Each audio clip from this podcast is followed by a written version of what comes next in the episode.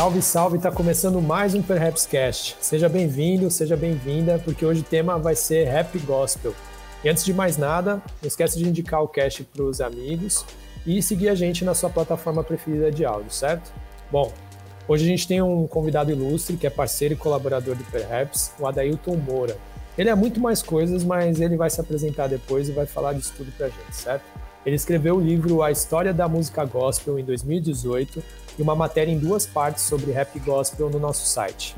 Talvez você já tenha falado ou ouvido de alguns nomes como o DJ Alpiste, Alcubo e Pregador Lu, mas nessa conversa a gente vai promover um breve mergulho aí nessa indústria. Salve, Adailton. Na paz, meu mano. Salve, Edu. Beleza? Tudo tranquilo? Tranquilidade, satisfação total de estar presente aqui no Perhaps. E, pô, uma realização. Sou, sou fã do Perhaps desde sempre e estar tá aqui para trocar essa ideia vai ser muito legal para a gente falar sobre, sobre o gospel no geral e sobre rap gospel, que é o tema aí para a gente discutir nesse, nesse cast. Fala um pouquinho também do seu corre aí, Adelton, para a galera conhecer dos trampos que você faz e tal. Cara, eu sou jornalista, também sou redator publicitário, sou escritor com, com o livro A Indústria da Música Gospel. Já tenho umas ideias para outros livros, para outros temas. Também escrevo para o Representando, que é um site também sobre cultura urbana, hip hop. É, colaboro com outros sites também, é, Sounds and Colors. Fiz um artigo também para o Rapzilla, que é um dos, dos sites mais acessados do mundo e referência para o rap gospel. Então, o corre é, é gigantesco, então vou resumir nesses, nesses aqui mesmo. E vamos que vamos. Da hora, da hora. Bom, meu mano, eu acho que Assim, para a gente começar o tema, acho que seria da hora, de alguma forma, assim, você fazer uma breve introdução para a gente, né? Já que você tem aí na sua cabeça muito fresco por conta do livro que você escreveu e dessas matérias também que você escreveu para o Perhaps. Eu queria que você fizesse uma breve introdução da música gospel em si, né? É, lendo o seu livro, a gente consegue ver que você traçou uma linha do tempo que eu acho muito interessante. Se você quiser, a gente pode também debater no ponto a ponto. Mas, no primeiro momento, assim, dizer para a gente na história, né? Quando se começa a falar do, do, quando se começa a ouvir e depois com esse rótulo, né, de música gospel, como surge para quem não manja nada assim conseguir se, se situar um pouco. Bom, é, aqui no Brasil a gente conhece a música evangélica, música cristã como gospel. Porém, nos Estados Unidos e no resto do mundo, gospel é um outro tipo de música que está relacionado com religião, porém tem uma, uma outro, um outro tipo de sonoridade. E, tudo isso começa lá na escravidão, com, com os escravizados nas fazendas, que é, criaram lá o, o, o spiritual, o negro spiritual. Desse spiritual surgiu, surgiram diversas vertentes ali, como o blues, o jazz e o gospel é uma delas, sendo o gospel essa vertente é, religiosa, digamos assim. E aí o, o, o, gospel faz um contraponto do blues, que era considerado uma música profana. Então, o, o blues era a música do diabo e o gospel era a música de Deus. E esse gospel surge com os spirituals, que eram músicas de trabalho, mas também eram músicas de protesto, músicas que mostravam também o momento que eles estavam passando ali, né? Uma música para sair daquele momento de tristeza, de aflição, de angústia. As músicas eram feitas para trazer um alento naqueles momentos. Então, o que os, os escravizados ouviam nas pregações ali, os cultos dos senhores, senhores entre aspas, é, eles tomaram aquela religião para si sendo que eles tiveram, foram obrigados a deixar a religião que eles, que eles traziam de lado e, e serem convertidos ao cristianismo, e nesse, o cristianismo europeu, e nesse cristianismo eles pegam essas referências de que ouviam e juntam com as referências culturais que eles traziam e começaram a criar suas próprias suas próprias músicas, suas próprias versões bíblicas, né? Então, o Moisés, Jesus e vários outros personagens se tornaram heróis negros. Então eles pegavam uma referência de Moisés atravessando o Mar Vermelho, vamos atravessar o Mar Vermelho, vamos sair do sul para o norte, vamos ser libertos. Então eles pegavam essas referências bíblicas e colocavam como uma forma de esperança para eles também. Pô, se Moisés conseguiu, a gente, se o povo conseguiu sair da escravidão, da escravidão lá no Egito, a gente consegue também. Então tinha essa esperança. E a música ajudou a construir isso, foi uma construção. Então, as músicas eram a capela, geralmente tinha uma voz guia, uma voz que, que começava a, can, a, cantiga e as outras repetiam e ia nessa, nessa toada. Geralmente eram acompanhadas com palmas, com batidas dos pés. E antes do, dos tambores serem proibidos entre os escravizados, também tinham tambores, mas depois de algumas revoltas, esses tambores foram retirados porque eles achavam os brancos é, escravocratas acharam achavam que, que, os tambores era uma forma de eles se comunicarem e de criarem ali criarem tumulto fazendo comunicação com os tambores. Então tumultuaria então esses tambores foram proibidos se a gente fazer uma comparação com a música negra brasileira e a música negra norte-americana, a nossa, a, nossa tem mais percussão, né? A dos Estados Unidos não, tem menos percussão, tem mais groove, tem mais instrumento é, de sopro, mais instrumento de tecla, de cordas. Então é, começa a partir daí também por, por conta dessa, dessas revoltas, os instrumentos percussivos que eram de tradições africanas foram retirados, mas mesmo assim a música continuou ali fluindo entre eles, e daí que nasce o gospel. O gospel é essa junção dessa, dessas experiências, é, e ele se torna conhecido já um tempo depois, quando lá pelos anos 50, 60, quando o blues e o jazz já está bem no mercado, e aí começa uma mistura, começam a colocar o blues, o jazz e outros elementos ali de música profana, como eram conhecidas, é, nas músicas religiosas, né, no, no, gospel, né, no, no, evangelho. Então, usavam a linguagem bíblica, colocando o groove, colocando os instrumentos de blues e a linguagem também, né, a malandragem, aquela, o jeito de cantar também. Então, assim começa a fazer essa, essa ligação entre o, o, o santo e o profano se juntam ali, né? Muito bom. E aí, então dá para a gente dizer que essa origem começa ali no, no, nos Estados Unidos, né, antes de se espalhar pelo mundo. E eu lembro que lá no seu livro você fala que tem um ponto muito importante ali que é ele rola em 1968, né, que é um ano fundamental na história mundial, né, muita coisa aconteceu, que é uma reformulação, né, que acontece é, aí entram também os corais. Eu queria que você falasse. Nesse um ano também. tá tendo também rola um, um, movimento que é o Jesus Movement, que, que, foi um movimento que tentou abraçar também outras ideias ali que já estava rolando é, dos hips ali, tá, aquelas ideias lá também. As ideias dos hips, o que eles estão fazendo lá de drogas, sexo e rock and roll, teve uma versão ali religiosa. Então eles pegaram essas experiências e começaram tipo a usar também na igreja, sabe? Os caras falaram, pô, vamos fazer isso aqui para chamar os caras que estão lá no mundo para a igreja. Então fizeram também esse tipo de, de movimento usando referências, digamos, profanas para fazer umas versões. E ali também começa a mistura de rock, o rock também entra nesse lance. Mas a virada do gospel ali vem justamente nesse ano com Edwin Hawkins, que tem um coral com mais de 50 vozes, e eles gravam uma coletânea, e nessa coletânea tem uma música que se tornou mundialmente conhecida, que é o Happy Day.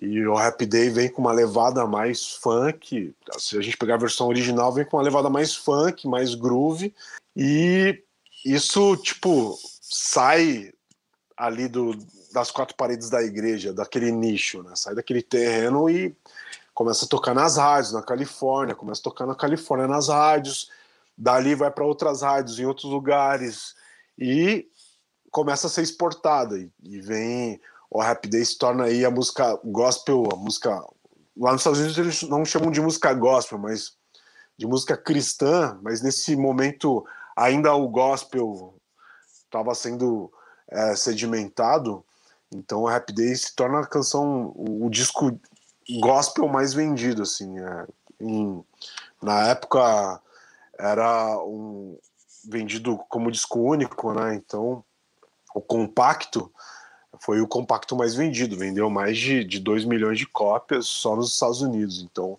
o Rap Day se torna assim, começa a partir dali um levante e essa música começa a ser popularizada. E Edwin Hawkins foi um cara assim essencial, primordial, porque ele trouxe vários elementos, né? vários elementos que antes não eram utilizados no gospel. Também usou naquele momento ali que tava uma efervescência, né? Na, tava tudo pegando fogo ali, tanto na música quanto questões políticas. Então, foi um momento que, que eles usaram para fazer essa música sair do nicho da igreja, das quatro paredes. Falou: Meu, essa música aqui não pode ficar só aqui, ela tem que ir pro mundo. E o Happy Day ganha essa ganha essa repercussão geral e os caras vão tocar na TV, os caras tocam no rádio, nas rádios seculares. Então é, é uma virada de chave, né? Vira o jogo ali e o gospel começa a entrar na indústria. E aí também começa esse lance tipo de entrar na indústria musical, né? Antes era ficava só dentro do nicho evangélico e para música de evangélico para a igreja negra e começa ali a sair desse, desse circuito e atingir mais pessoas. E aí, Adailton, é, o que eu queria que agora você contextualizasse um pouquinho como que ficou essa história no Brasil, né? Porque a gente teve esse contexto mais global e de como teve esse boom aí para o mundo, né? A partir dessa, da, dessa música específica, o Happy Day, esse projeto em que ela estava contida, né?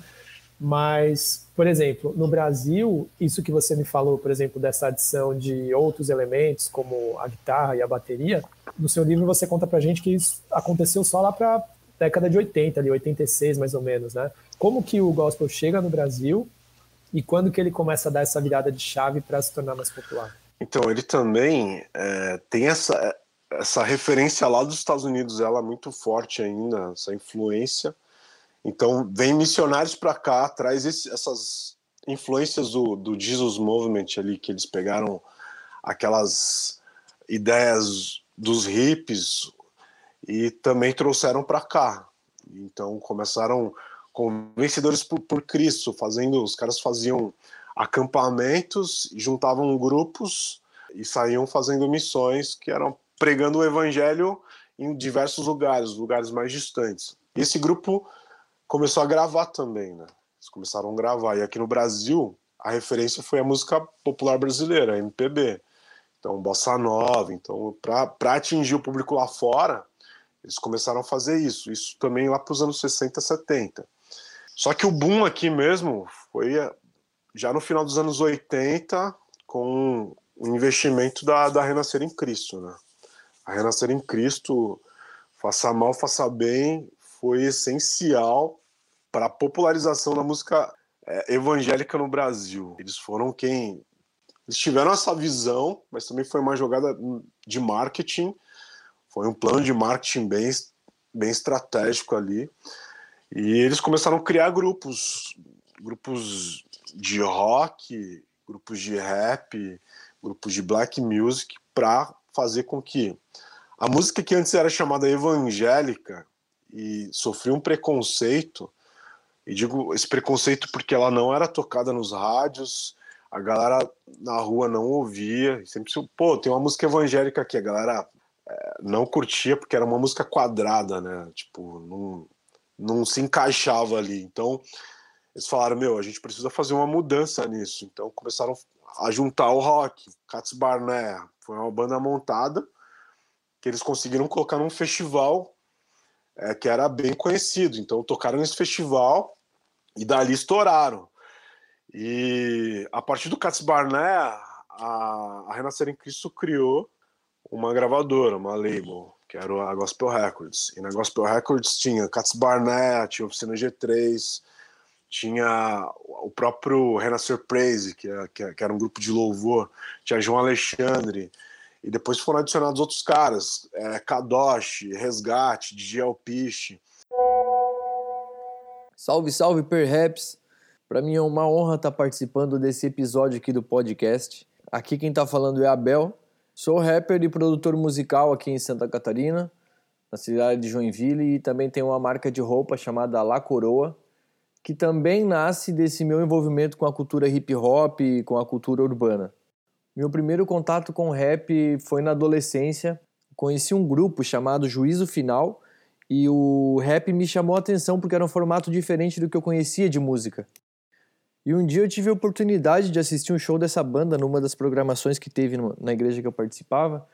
Só que a apresentação era bem diferente do CD, porque já tinha banda, é, guitarra, bateria e tal. Foi uma apresentação no formato bem diferente do que eu estava acostumado a ouvir no CD e aquilo também me chamou atenção. Eu acho que foi o primeiro show que eu vi e aquilo era muito diferente do que a gente estava acostumado a ver, né? Mas a virada de chave para mim foi quando nós mudamos de bairro e eu entrei numa escola nova. Eu andava de skate e conheci um amigo que vivia com um fone de ouvido, mano, e o cara ouvia rap. E eu lembro que a gente fez amizade por conta do skate e do rap. E ele me apresentou uma coletânea que chamava Na Mira da Sociedade, gravada em fita cassete ainda. E ali eu conheci vários grupos, cara. Eu lembro que quando eu ouvia a música O Trem, do RZO, aquela levada do Elião contrastando com a do Sandrão e falei, caramba, mano, aquilo era demais. E daí pra frente foram várias fitas, mano. Era fita de um lado pro outro. Eu lembro que eu conheci Racionais também nessa época, o CD Sobrevivendo no Inferno. E logo depois conheci o Apocalipse 16 com o CD Arrependa-se. E aquilo deu um, um nó na minha cabeça. E foi libertador porque o APC 16 na época fazia não parecer que existia uma barreira entre música gospel e a música secular, assim dizemos, né?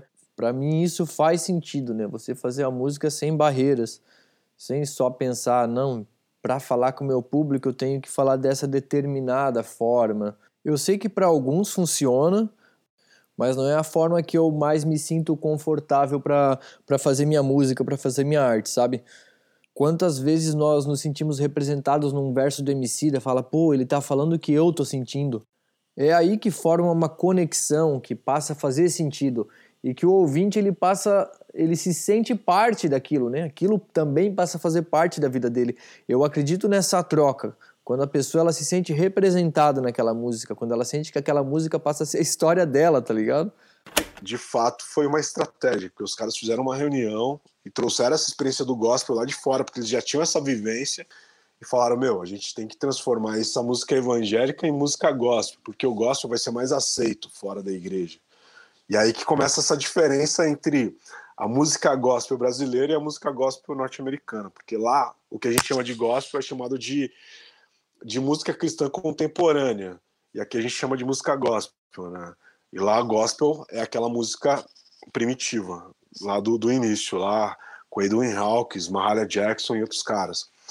E aí eles trazem essa, essa palavra gospel e todo mundo abraça. É uma, é uma nova música, não é aquela música evangélica chata que você ouve, que tipo, que você não vai curtir. Seu filho pode curtir, você pode curtir, pode tocar na balada, sabe? Então, assim, essa música gospel começa a ser trabalhada e o Steve Hernandes se junta a um publicitário, o Antônio Abud, eles fazem essa, esse plano estratégico. Quando eu conversei com, com o João Alexandre, ele me falou sobre essa, sobre essa reunião que teve, e os caras falaram isso, não, a gente vai fazer com que daqui a tipo 10 anos a música evangélica, esse rótulo evangélico não exista mais, vamos só chamar de música gospel. E os caras conseguiram.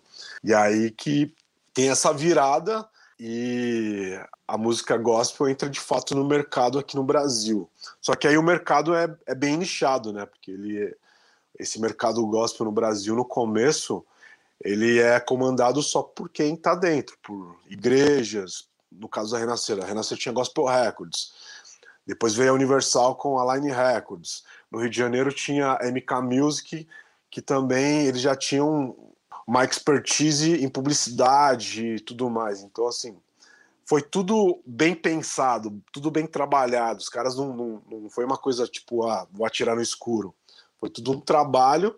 E aí também o, o Estevão Hernandes começou a fazer, a arrendar horários na, na antiga Rádio Manchete, Tipo, começaram arrendando oito horas de oito horas na Rádio Manchete. Aí só tocava música gospel, tal. Depois arrendaram a rádio toda. Depois eles compraram a Rádio Manchete, que virou Manchete Gospel, e passou um tempo, virou é, Rede Gospel. E também compraram um, um, canal de TV, que é a Rede Gospel. Então, eles sim, fizeram toda uma estratégia e também criaram os veículos para que essa estratégia fosse trabalhada, né? Então, eles tinham um plano muito bem, muito bem programado para fazer com que essa música evangélica se transformasse em gospel. Né? Então eles conseguem tirar a, a, música evangélica de dentro da igreja e levar para fora da igreja para tocar em festival. O Oficina G3 tocou numa das primeiras edições do Rock in Rio. Não foi no palco, no palco principal, mas os caras conseguiram tocar, né? E Nossa, também é né? Sim, e também além de ter os próprios veículos, a Renascer também começou a fazer os próprios festivais, SOS da Vida, depois veio Marcha para Jesus. Então, eles tinham tudo, tudo nas mãos ali, né? Então, foi uma coisa bem, muito bem feita. Muito bom. Pelo que eu vi aqui também, enquanto isso tudo ia acontecendo, essa estratégia ia se desenvolvendo, rolou também no Brasil um aumento, né, de pessoas que se declaravam evangélicas, né? Acho que tudo realmente foi acontecendo muito em paralelo, assim, né? Talvez um em consequência do outro, né? O, o, bom trabalho feito por eles nessa divulgação, né, do que é o, é a palavra do evangelho mesmo, né? Via música também talvez tenha chegado para mais pessoas, fazendo com que esses saltos de número de, de, evangélicos fosse sendo dado a cada década, né? Você consegue também comentar um pouquinho desse momento em que começa a crescer, né, o número de, de evangélicos no Brasil? Total, porque é, tem esse lance da música que é primordial. A música na igreja ela é essencial. Não por acaso muitos talentos surgem na igreja, né? Muitos muitos artistas hoje consolidados saíram da igreja. Então a igreja também é um lugar onde se fomenta muito talento, né? Muitos é, é, é muito talento é trabalhado ali, a pedra é lapidada ali mesmo, de fato. E também a igreja está bem na periferia, muitas igrejas estão na periferia, então isso também ajuda. E com essa, com essa música gospel entrando na mídia, e os pastores também criando espaços em, em televisão, em rádio, tendo as próprias rádios, isso também ajudou com que esse evangelho se estendesse, né? Tipo, é, o Malafaia com, com os programas na, na, na TV aberta, na Band, a, a Universal na Record, a, a Renascer com, com, o próprio canal de TV. Então começou a ter uma massificação, né? Então, se a gente fazer um paralelo dos últimos anos, o número de evangélicos só vem crescendo. E nesse, nesse tempo também, a música gospel vem crescendo, a presença de pastores na TV vem crescendo, na política também é uma coisa que é gigantesca, então assim, tudo isso vai colaborando, né?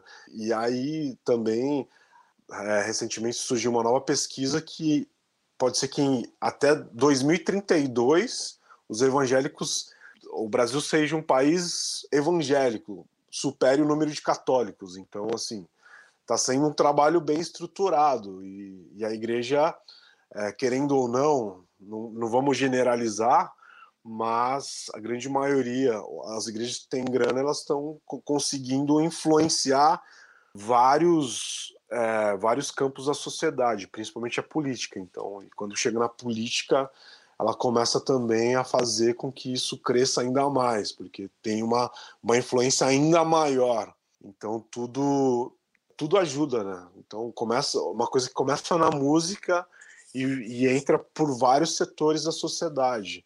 Então, como a cultura, mesmo a gente estando agora no momento em que o governo não apoia muito a cultura e as igrejas também não, a cultura ela está muito enfincada ali na, na igreja, né? Porque na igreja tem a música, na igreja tem o teatro, na igreja muitas igrejas têm orquestra, é, muitas igrejas têm, têm vários núcleos criativos.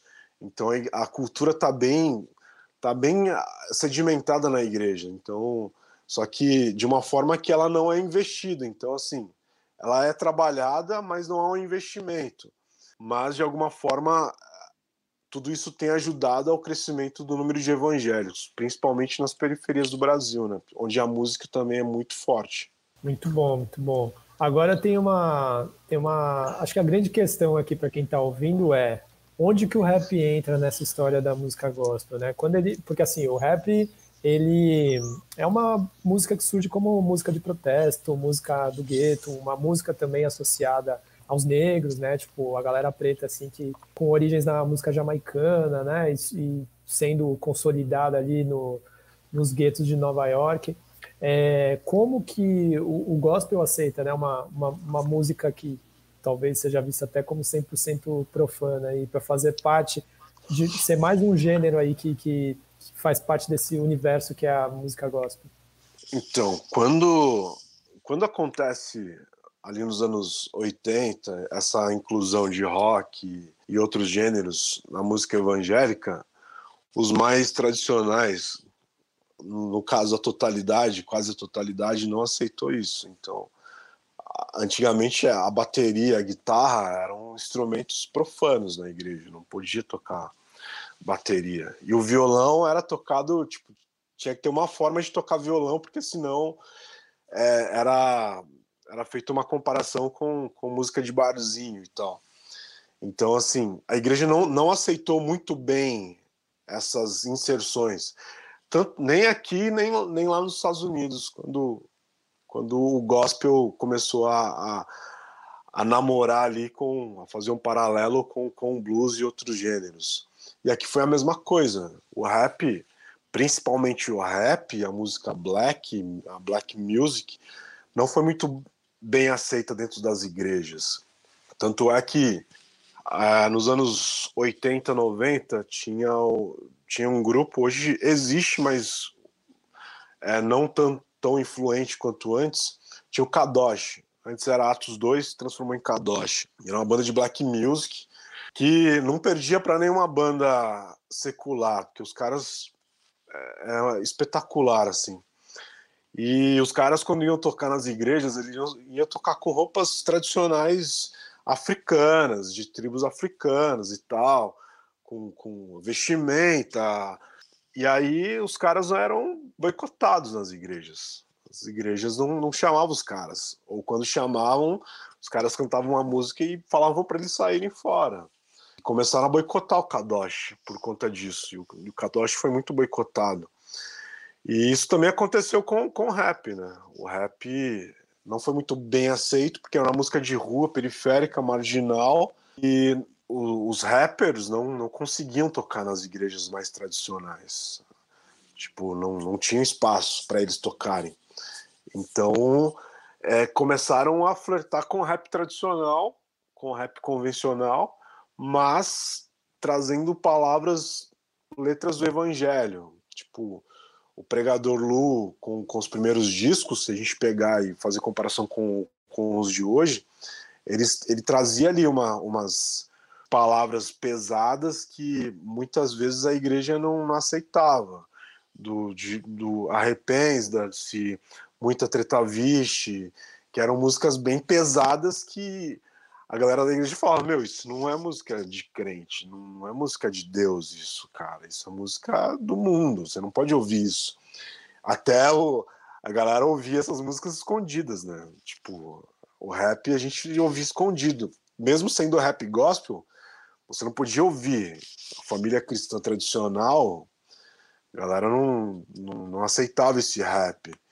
E o DJ Alpiche foi o primeiro cara a gravar um rap gospel, conhecido como rap gospel, primeiro a fazer o registro em 1994, 1992, com Kadoshi, com Ser ou Não Ser. E o DJ Alpiche, ele era DJ, né? Ele era DJ, tocava em várias festas seculares e tudo mais, e ele se converte, ele começa a tocar com o Kadoshi e fazer uns raps nas, na música do Kadoshi, até que ele grava com o Kadoshi. E quando ele gravou, tipo, isso foi uma, uma revolução, né? Pô, primeiro rap gospel. E o rap agora também é gospel e tudo mais. Depois vem o Pregador Lu, com, com a música mais rua, mais pesada, trazendo também participações de, de caras que já estavam ali, tipo Taíde, é, gravou com, com vários caras. Então, assim, não foi muito bem aceito, como ainda não é bem aceito, assim, tipo, mesmo a gente estando em 2020, o rap ainda não é bem aceito dentro das igrejas, assim. As, as, as igrejas usam o rap para trazer jovens, tipo, nos, nos, cultos de jovens, por exemplo, tem as igrejas que têm os cultos de jovens. Ah, vamos trazer uma banda de rock, uma banda de rap, um, uns rappers aqui para chamar os jovens que estão lá no, no, no mundão. Ou vamos fazer um culto chamado culto ao ar livre, que é um culto feito na praça. Ah, vamos chamar os rappers, que é para chamar a atenção da molecada. Mas dentro da igreja, num culto tipo de domingão, dificilmente você vai ver um rapper fazendo uma apresentação. Então, começa ali a, a, ter essa discriminação também, né? Porque o rap é música de periferia, música de marginal, né? A igreja não pode tocar música de marginal. Então começa também esse preconceito não só com o rap, mas com as músicas de, de as músicas trazem essa essa genes é, africana, negra, né? Que tem a black music, tem a bateria, tem o groove.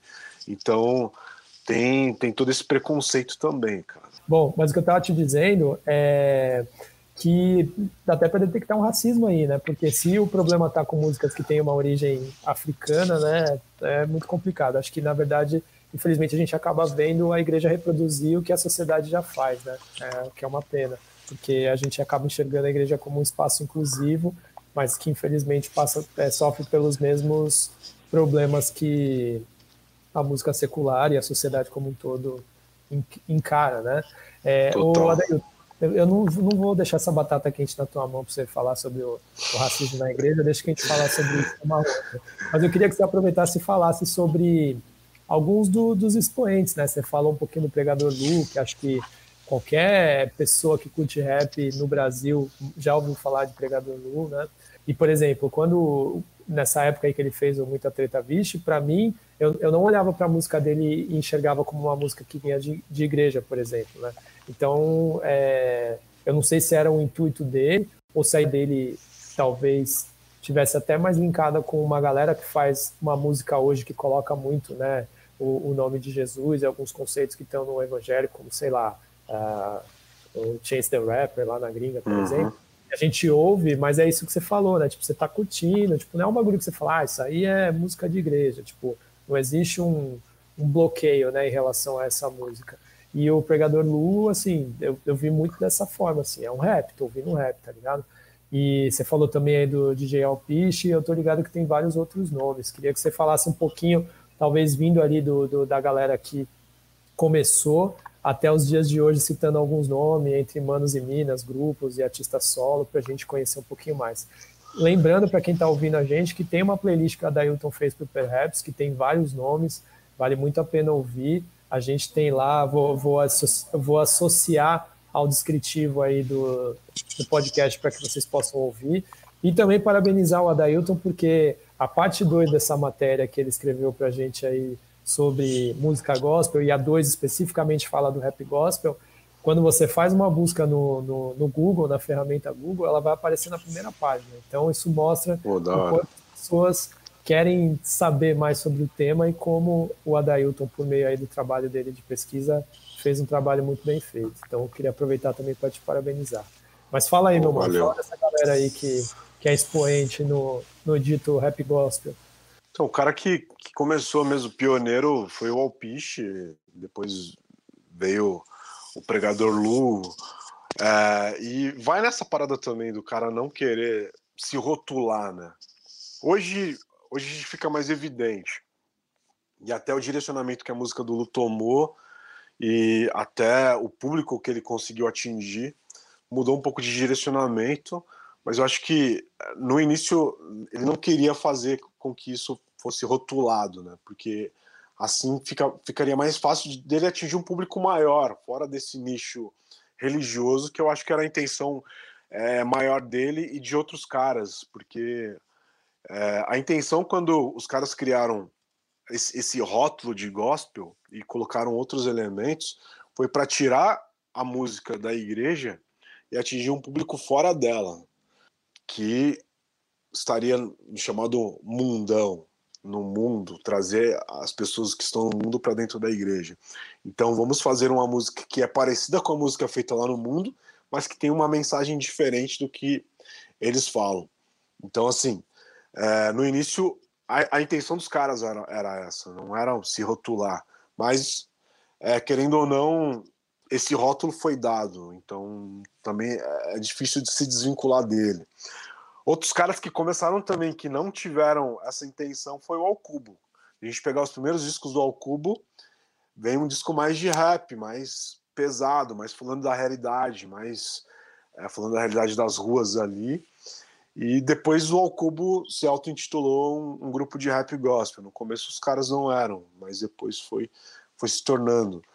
É, a Tina também, que era, que era a esposa do Alpiche na época também, fazia rap, ela também teve gravou uns discos de rap gospel. A Tina, ela era uma rapper, rimava muito bem e ela gravou muito com, com o Alpiche. Hoje, infelizmente, eu acho que ela nem canta mais. Mas ela fez umas participações com o Alpiche, também teve um disco solo.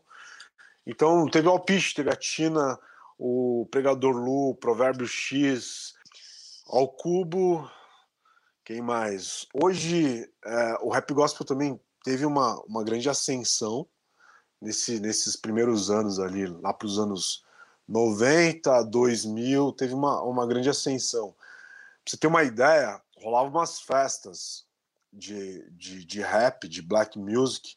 Tem o Wellington também, que o Wellington com o REP, ele de JW, foram pioneiros no rap lá no Rio de Janeiro, que trouxe uma outra roupagem pro rap. O Ex Barão também. também, que, era, que era de Brasília, o, o Barão meio que se, se, decepcionou também com, com o mercado, com a logística, com o tratamento dentro da música gospel, dentro da dentro do da religião evangélica, digamos assim, e também tipo meio que que abandonou. É, o ex Barão também trazia uma realidade, ele é de Brasília, trazia a, a realidade dele ali. Tem um REP com o Elton e o DJW que os caras foram pioneiros para trazer uma parada mais dançante, colocando mais pista ali. É, os caras foram indicados ali também para vários prêmios, para Rutus, então é, também foram muito importantes para a cena. E falando das festas, tinha várias festas de, de rap, de black music gospel, que rolavam em São Paulo. É, uma das mais tradicionais era Natal Black, tinha todo ano. Tem ainda, mas com menos força. Rolava a madrugada toda, começava tipo 10 horas da noite até 6 da manhã na igreja. E ia tocar várias bandas, meu. Várias bandas de, de black, era black a noite toda. Tinha outro cara que chamava Márcio Ataque Versus, que era um cara muito bom também, que rimava. Hoje ele meio que deu uma desaparecida, mas ganhou até Rutus também. Na época ele ganhou o prêmio Rutus. É, e nessas festas você, poderia, você podia ver o poder da música ali, porque tinha, tinha outros caras, tinha FLG, tinha, que é a banda do Silveira. O Silveira é bem conhecido tanto dentro quanto fora do, da música gospel, então tinha o FLG, que era uma banda bem pesada de, de black music. Foi nessa época que também surgiu muitas bandas de black music. Groove Soul, Soul Dreams, Cara, diversas bandas. É, Templo Soul, que é outra banda pesada, que tem um disco com, com Pergador Luke que eu recomendo para todo mundo, que é um dos discos mais mais da horas assim que, que eles fizeram. Tanto o Pregador Lu e o Templo Soul, que tem muito groove, tem muito é muito pesado o som, tem muito funk. E eles fizeram um disco juntos, então foi uma época assim que surgiu muita banda de, de black music, tinha muita festa os jovens de igreja e fora da igreja compareciam, porque, tipo assim, os pais evangélicos deixavam os filhos irem, mesmo que, que, seja uma balada evangélica, mas era dentro da igreja, né? Então, ah, beleza, vai ser na igreja, então firmeza. Mas ali, meu, era, era black music a noite toda, então, assim, a galera tava envolvida, era uma sonzeira muito boa. Hoje, infelizmente, por conta de tudo isso, tipo, de, de ter caído uh, essa influência da, da, da, black music, também ter esse, esse, certo preconceito também com, com esse tipo de música, deu uma caída, sabe? E, e poucas bandas é, conseguiram se manter, né? Então tomaram outros rumos. E aí, hoje, tem outros caras fazendo um rap. Tem o Fax Bandoleiro também, que eu não posso esquecer, que é um dos caras que, que veio de, de, uma, de um grupo de rap que é a filosofia de rua e, e, começou a fazer rap gospel também, mas ele também não, não, não gosta de se intitular como gospel. Salve Perhaps, salve Edu Ribas, salve Dai. É, satisfação estar tá participando aqui com vocês. Meu nome é Fex Bandoleiro. Eu tô a uma cota aí no rap já. Sou MC, sou produtor também. Tenho um estúdio chamado 77 Produz e faço alguns trabalhos dentro do rap e para outros músicos também. Não é só rap que eu faço, mas trampo maioria com rap mesmo.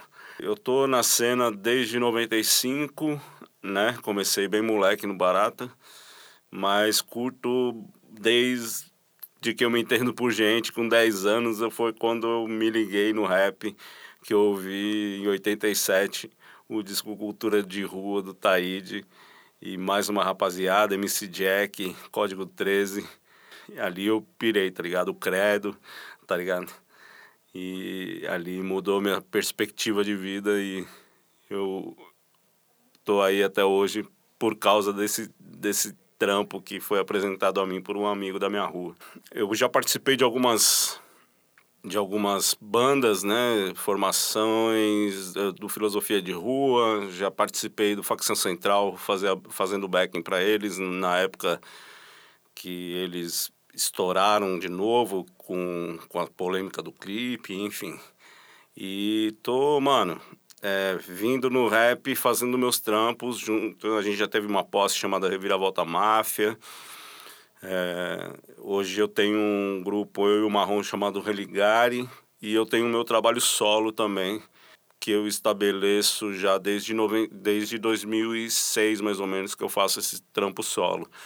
Fiquei de 99 praticamente até 2008 no Filosofia de Rua. E hoje em dia meio caminho solo e tenho essa parceria no Religare com o Marrom também, que é produtor e, e MC.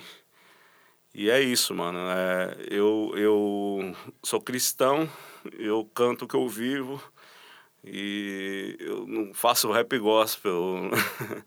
não costumo dizer ah, eu faço rap gospel. Não tem problema em usar a palavra gospel, mas o rap não é gospel, o, o, o, o gospel sou eu, né? Então, o evangelho sou eu através da minha vida. Então, se eu vivo alguma coisa, se eu vivo isso, é, eu canto nas minhas músicas isso. E é isso, rapaziada. Satisfação mesmo. Obrigado pela oportunidade. Deus abençoe a todos. É nós. Mas hoje também eu, eu vejo que o cenário está mudando, sabe? Que os que o rap gospel está ganhando uma força maior, um pouco maior também influenciada pelos caras de fora. É, hoje tem uns caras fazendo um barulho legal, que é o Bruno Ramos, que está fazendo trap, tá, tem várias visualizações no YouTube, é, tá bombando no Spotify. Tem o Kivitz, tem o também a Yas Werneck, que é uma rapper do Rio de Janeiro também, que ela, não, não sei se você lembra de uma mixtape do Neymar. Ela tá nessa mixtape do Neymar, ela tá fazendo menos rap hoje, tá um pouco parada, mas ela tá se movimentando. O Emicida também curte muito o som dela. E ela é uma rapper gospel. É, tem algum, alguns EPs lançados aí, se a galera não conhece, recomendo procurar. Yas Werneck. É, tem o Bjork também, que é outro rapper. Tem o Felipe Vieira. Tem uma galera fazendo um movimento. Tem o Preto no, tem um Preto no Branco, que não é uma banda que não, não faz rap, mas eles conversam, que é black music, e o Preto no Branco, o da hora é que os caras conseguem fazer esse crossover entre o secular e o gospel. Os caras foram tocar no, no, no na Bahia, no, no, no, trio elétrico da, da Cláudia Leite, sabe? Então os caras conseguem, os caras estão direto tocando na Globo, Fátima Bernardes e tudo mais. Então os caras conseguem também fazer essa parada e os caras, o mais da hora são os temas que eles fazem. Eles colocam os temas muito relevantes no momento atual, como como racismo, como a homofobia. Os caras conseguem levar isso para o debate. Tomam muita porrada dos próprios cristãos. Que imagino que como... não são temas que estejam sendo tão debatidos com tanta intensidade no meio cristão, né? Não, com certeza. E até o pregador Lu, entrando nessa questão, até o pregador Lu recentemente, e eu fiz um artigo desse para o Gospel Beach também. O pregador Lu começou nesses, nessas ondas de violência policial, de racismo e tudo mais. O pregador Lu começou a fazer uns, umas publicações no Facebook, no, no, no Instagram, Facebook, tomou muita porrada de vários cristãos dizendo que ele não, não, não era pauta para ele levantar, não era bandeira para ele levantar. Mesmo assim, ele foi e continuou falando. Eu fiz um, um artigo falando que os cristãos estavam contra o pregador Lu por ele defender aquilo que Jesus defendia, sabe? Então, assim, por ele pregar o evangelho de Cristo e, e, ser contra o racismo, ser contra a homofobia, ser a favor do amor. E muitos evangélicos não gostaram da, da, do posicionamento do pregador Lu.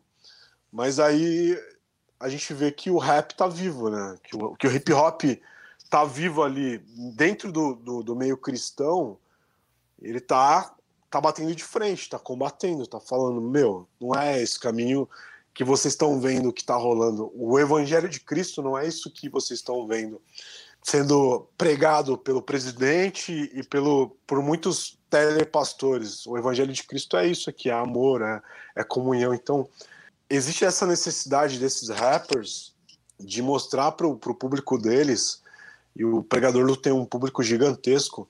Até uma vez o, o Rapzilla, que é o site de, de música de rap gospel, que, que, foi tido como um dos sites mais, de, de rap mais acessado no mundo, eles, eles fizeram uma, uma pesquisa dos rappers gospel que tinham mais números de seguidores. E o Pregador Lu brasileiro foi o, o rapper no mundo que tem mais número de seguidores, rapper gospel, é, uhum. o rapper cristão. Então, mostra o quanto ele é influente nesse mundo, né? E, e no, nesse mundo evangélico. E o pregador Lu passou por um momento de, de depressão e tudo mais, venceu esse momento de depressão. Então, ele é um exemplo muito forte para esse momento que a gente está vivendo. E ele bateu de frente com os caras. Mostrou que, tipo, meu, esse não é o evangelho de Cristo, o evangelho de Cristo é amor e tal. Então, ele é um exemplo muito legal. E também Sim, outro é... exemplo que eu, que eu quero citar. Muito bom falar, saber É muito bom saber disso, e, e, é legal você também ter se estendido um pouquinho mais para falar do pregador Lu, que antes da gente começar a gravar, a gente até tinha conversado, né, que a gente precisa fazer um programa especificamente sobre ele, né, que ele até está lançando aí uma mixtape, um projeto de mixtape de 30 anos de carreira, que Sim. acho que vem num bom momento, e eu fico muito feliz de saber que ele tem provocado esses debates, né, porque é muito o que você falou. Para mim, isso é função do rap, tá ligado? Às vezes a gente fica debatendo, pô, é, o rap tá perdendo seu caminho porque, né, tá ficando acústico, tá ficando muito amorzinho, tá, sei lá, tá ficando até conservador, tá ligado? Numas ideias. Uhum. Eu acho que esses artistas que são expoentes e estão aí amilianos, é da hora quando às vezes eles eles dão essa chamada mesmo para falar, ó, tudo bem, tem essas vertentes todas, mas é importante a gente lembrar da essência dessa parada aqui, né? Que é realmente cobrar, é, é, questionar o que está acontecendo, se o que a gente está fazendo está certo, se essa nossa visão não está equivocada. Não, não necessariamente atrás respostas, mas com certeza tem que questionar, né? Desculpa que eu já trabalhei, te atrapalhei nas ideias. não, não, tranquilo. Eu fazer uma, uma comparação do que rola no Brasil é, e até do Pregador Lu e o que muitos rappers aqui têm feito, que é meio que, que tirar esse rótulo gospel, mas meio que é impossível, eu digo que é impossível tirar esse rótulo de gospel, porque hoje os algoritmos meio que enganam, né? Então, tipo, pro cara estar tá numa playlist, ele tem que, que ter lá o gênero, tem que estar tá no nicho, né? Então, é meio impossível o cara meio que se desvencilhar disso. Mas lá nos Estados Unidos, o, o Lee Cray, que é um dos, dos, dos rappers mais conhecidos lá, é, que até assinou com uma Major, e ele tinha o próprio selo, ele tem o próprio selo dele, né? Que é, que é a Hit Records, e tem outros caras que trabalham com ele, o Andy Minio, que é outro cara que tá fazendo muito barulho. o Tedashi, tem outros caras, ele meio que começou a levantar essas questões dentro do, do, do cristianismo, dentro da música cristã lá nos, nos, Estados Unidos, há um tempo atrás, e ele foi ele foi achincalhado, sabe? Tipo, ele perdeu muito público, perdeu muito investimento, porque também a, a música dele era muito, ouvi, era mu muito ouvida pelo público branco, cristão, e tinha muito investimento de, de, de igrejas brancas, é, é, de pessoas brancas. Então, quando ele começa a falar de racismo, começa a falar de raça, esses investimentos a galera começa a tirar, começa, pô, você não pode falar nisso. Você tem que voltar a falar que você estava falando do Evangelho de Cristo, tal. E lá nos Estados Unidos eles começaram a tirar esse rótulo de gospel. A gente não, a gente não é um, a gente não faz rap gospel. A gente é é, eles falam, a gente não faz rap cristão, a gente é um cristão que faz rap. A gente é um artista cristão que faz rap. E a nossa mensagem não é a mesma mensagem que o rap tradicional traz. A gente traz um outro tipo de mensagem. Mas isso não quer dizer que o nosso rap é cristão. É um rap que traz uma mensagem diferente. Mas não, não, não quer dizer que se encaixa nesse rótulo. Então, quando o Lee Craig começa a falar nessas, nessas questões de raça, ele também começa a tomar muita porrada da comunidade evangélica lá. E isso, o Lu também aconteceu aqui. Quando ele começa a trazer essas questões e colocar o dedo na ferida, a galera começa a falar: Meu, você não pode falar isso, tem que falar o que você estava falando, você tem que falar aquele tipo de música que você fazia. Você não pode falar sobre racismo, você não pode falar sobre violência policial, você, tem que falar só a mensagem de Cristo, pronto, acabou. Hein? Como se isso não fosse a mensagem de Cristo, né? Meu? Se a gente pegar os evangelhos e ler o que as ideias eram totalmente diferentes do que a galera fala hoje. Então é, é legal trazer essas, essas, essas experiências que os caras têm, têm tido e não tem ficado calado em meio como muitos artistas do próprio meio evangélico têm, têm se calado por várias questões, seja de aborto, seja de, de, de várias questões, para não perder o público, é, é legal que o, que o pregador Lu tenha batido de frente falado: não, meu, não tá certo isso que está acontecendo, sabe? Então, o rap se mantém na. na a, o DNA tá ali ainda. Mesmo que o cara tá falando sobre um outro assunto, o DNA de falar, meu, não, tá tudo errado isso, eu tenho que me posicionar, eu acho que ainda se mantém vivo, sabe? E eu fico muito, eu fiquei muito feliz quando eu falei, meu, o pregador Lu voltou e voltou on fire, sabe? E tá completando, 30, tá completando 30, 30 anos de carreira e com uma carreira sólida, meu. Uma carreira sólida, porque é um cara que sempre, sempre teve em alta, sabe? Tipo, tocou em programas de TV, tocou no Luciano Huck. É, se vocês resgatarem na história, ele tá naquela apresentação histórica do Racionais da MTV. Ele que abre com aquela com aquela pregação e tudo mais. Então, assim, é, é da hora ver que tudo, mesmo que a mensagem seja diferente, tudo tá, tudo é, tá ali interligados, né? Tudo tá, tá interligado. Outra coisa que eu queria trazer de história é o, antes do, do Marcelo D2 lançar aquele álbum acústico, hoje como o acústico está em alta, é, só só para fazer esse, esse parêntese, antes do, do, do Marcelo D2 lançar aquele acústico MTV, o primeiro cara que tinha gravado um disco acústico de rap foi o Alpich, só que ele lançou depois o Marcelo D2, por conta da gravadora. Os caras demoraram para soltar e tudo mais, mas ele foi o primeiro cara que gravou um disco acústico, mas não acústico que a gente conhece hoje, pegando aquelas referências do Jay-Z, de, de, uh, do, do Unplugged com, com Jay-Z, com a Lauryn Hill, com a banda pesada, o Tá, tem uma banda pesada lá com o Silveira, é, com, com, com os caras ali, o, o Ted no baixo. O piano do, do, do nesse disco, eu esqueci o nome do cara, Dudu Borges. Ele, hoje, se procurar Dudu Borges, ele é o cara que tá, tipo, no topo das paradas, porque ele é um dos produtores mais requisitados da música sertaneja hoje. E ele foi o produtor do, do DJ Alpiche nesse, nesse, DVD, nesse DVD acústico, né? E esse DVD é muito pesado, porque, tipo, Tem um baixo acústico, tem uma bateria do Cliverson que é pesada, piano. É uma super produção que foi pesada, assim, foi muito legal, cara. E onde a gente consegue ver esse, esse DVD aí? Cara, tem no YouTube, meu. Tem no YouTube. Ah, esse, esse DVD eu acho que tem no YouTube liberado, meu. Mas é um, é um disco muito bom, que foi tipo, bem refinado. As produções, os, os arranjos ali tá muito pesado, sabe? Tipo, os caras é, tá bem tá bem amarrado. Né? Tem a participação da Jamile Zeidan, que foi uma cantora que também começou a ganhar uma popularidade, mas depois não sei qual caminho tomou. Também era uma menina que tinha um talento extraordinário, participou desse disco do Alpiste também. Então, pô, recomendo verem esse acústico, porque, meu, é fino, fino demais, assim. Da hora, da hora. Ô, mano, a gente está chegando no final. Eu queria que você, na verdade, agora, antes de finalizar, tem duas coisas que eu vou te pedir. Uma vai ser para você falar dos principais desafios, que você já falou um pouco, né, sobre os desafios que o rap enfrenta nesse meio gospel. Acho que mais, de repente, fazendo uma projeção para o futuro mesmo, assim, né, do, de como o rap precisa se movimentar aí para, de repente, voltar a ficar mais evidente, ou até, de repente, conseguir mais espaço dentro do próprio meio gospel, não sei. E, por último, eu quero que você faça aquele mexão firmeza do seu livro para que a galera tenha acesso a esse material incrível que você produziu.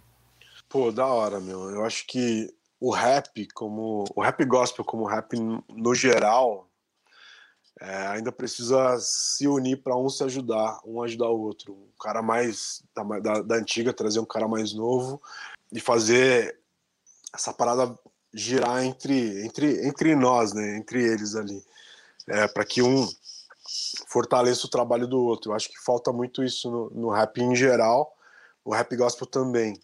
Mas eu vejo que no rap gospel os caras estão conseguindo fazer uma movimentação porque um tá tem um fit com o outro, tem, tem vários fits ali, tem um se ajudando, tem os caras que fazem parte da mesma gravadora, que também fica mais fácil ali fazer um fit, fazer uma participação.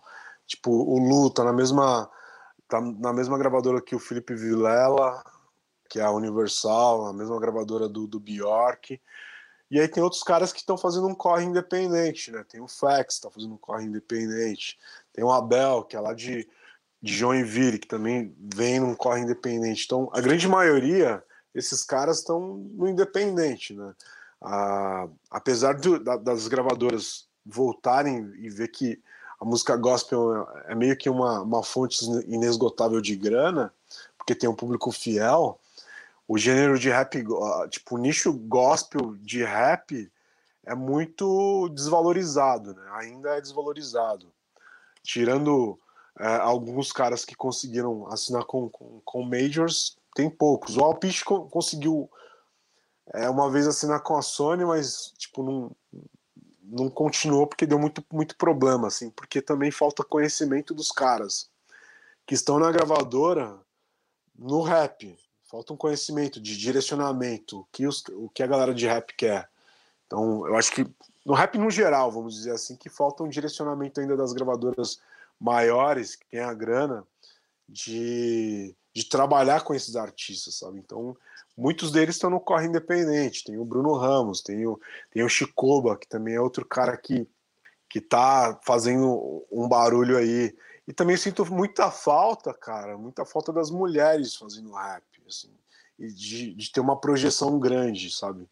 De ter uma, uma projeção maior para elas, um holofote maior, assim. Vejo muitos caras fazendo o corre deles, conseguindo ter, mas a, as mulheres ainda é uma ainda é minoria, como no rap em geral, mas o rap gospel é minoria da minoria ainda, sabe? Tem a Yas, tem outras meninas que por não ter tá vendo como tipo a parada é tão é, é tão pequena que eu nem assim não vem na mente quem são essas meninas que estão fazendo a, a parada. Então queria ver um pouco mais de mulheres fazendo rap gospel, um pouco mais de mulheres tendo uma projeção e sendo ouvida, o que elas têm para dizer também, sabe? Eu acho que falta isso, falta uma união maior ali para que fazer essa coisa crescer, essa coisa andar um pouco mais e fomentar ainda mais.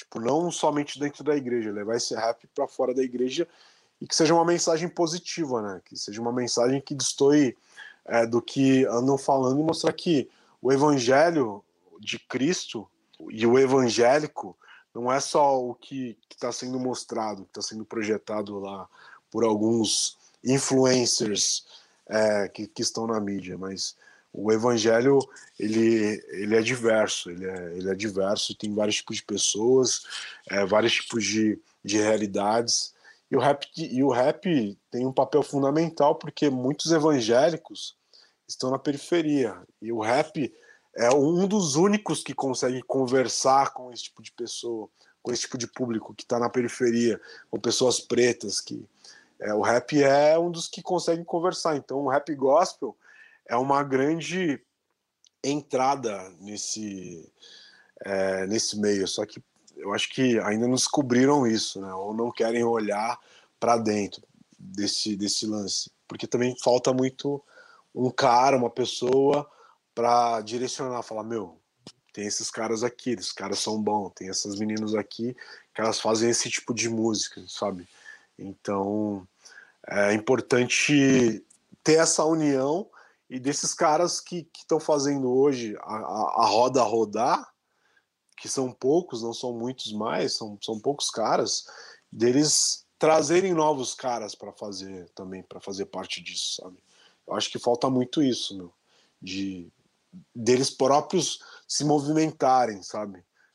Da hora, da hora. Faz agora o seu merchan, meu mano, do seu livro, que a gente está nos finalmente. Para quem não está vendo, eu tô, a gente também está se vendo aqui, ó. A gente também está gravando. Talvez esse vídeo ganhe ou não o, a, o mundo, né? Vai, vai para para que as pessoas possam assistir, mas estou mostrando a capa aqui do livro. Cara, Faz o seu a indústria da música gospel é um livro que fala sobre esse mercado.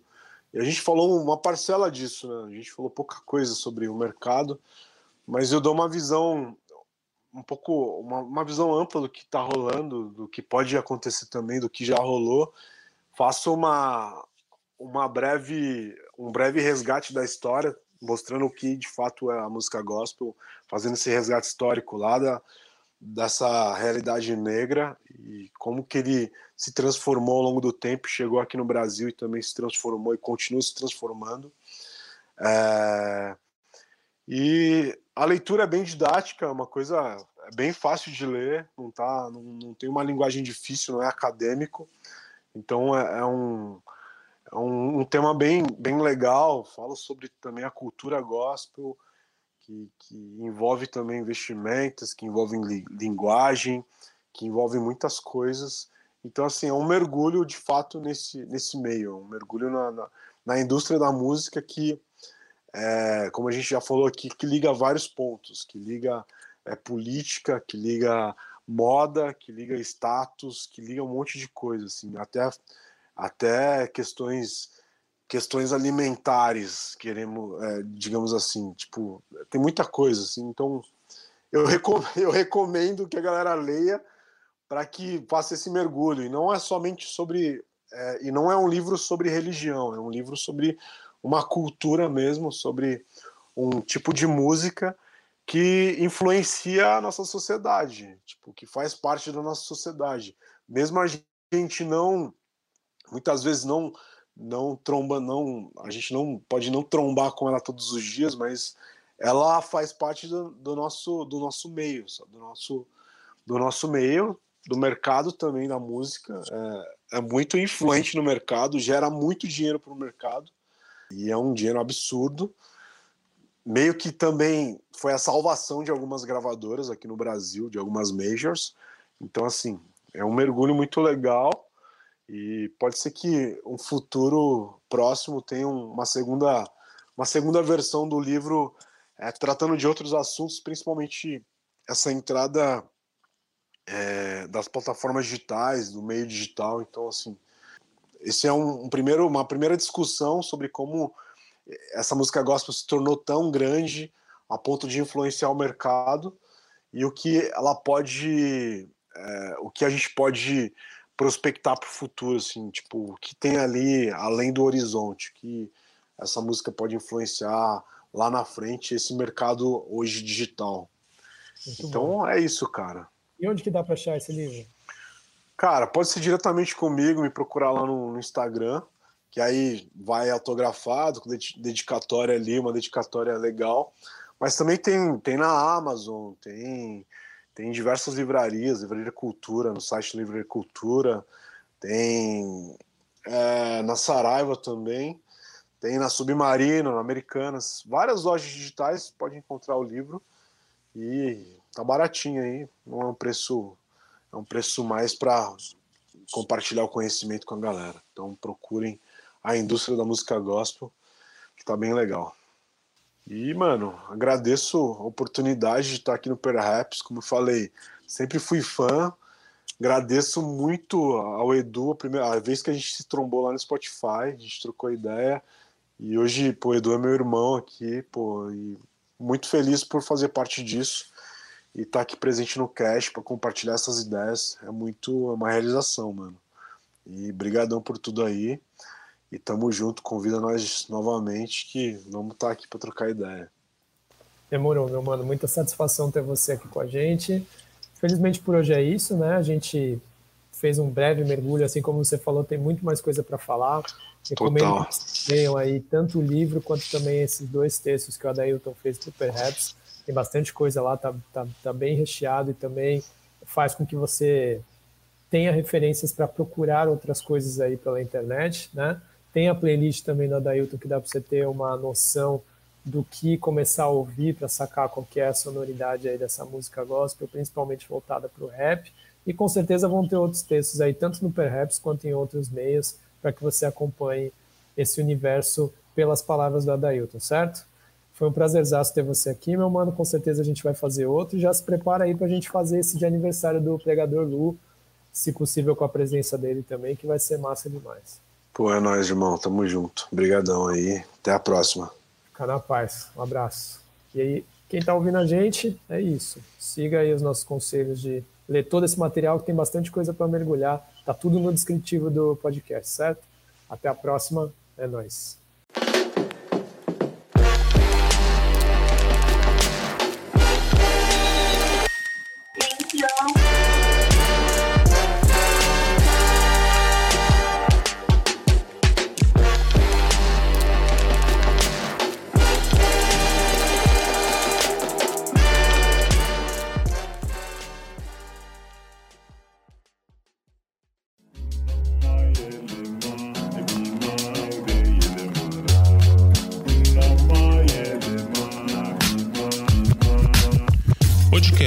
Editado por Voz Ativa Produções.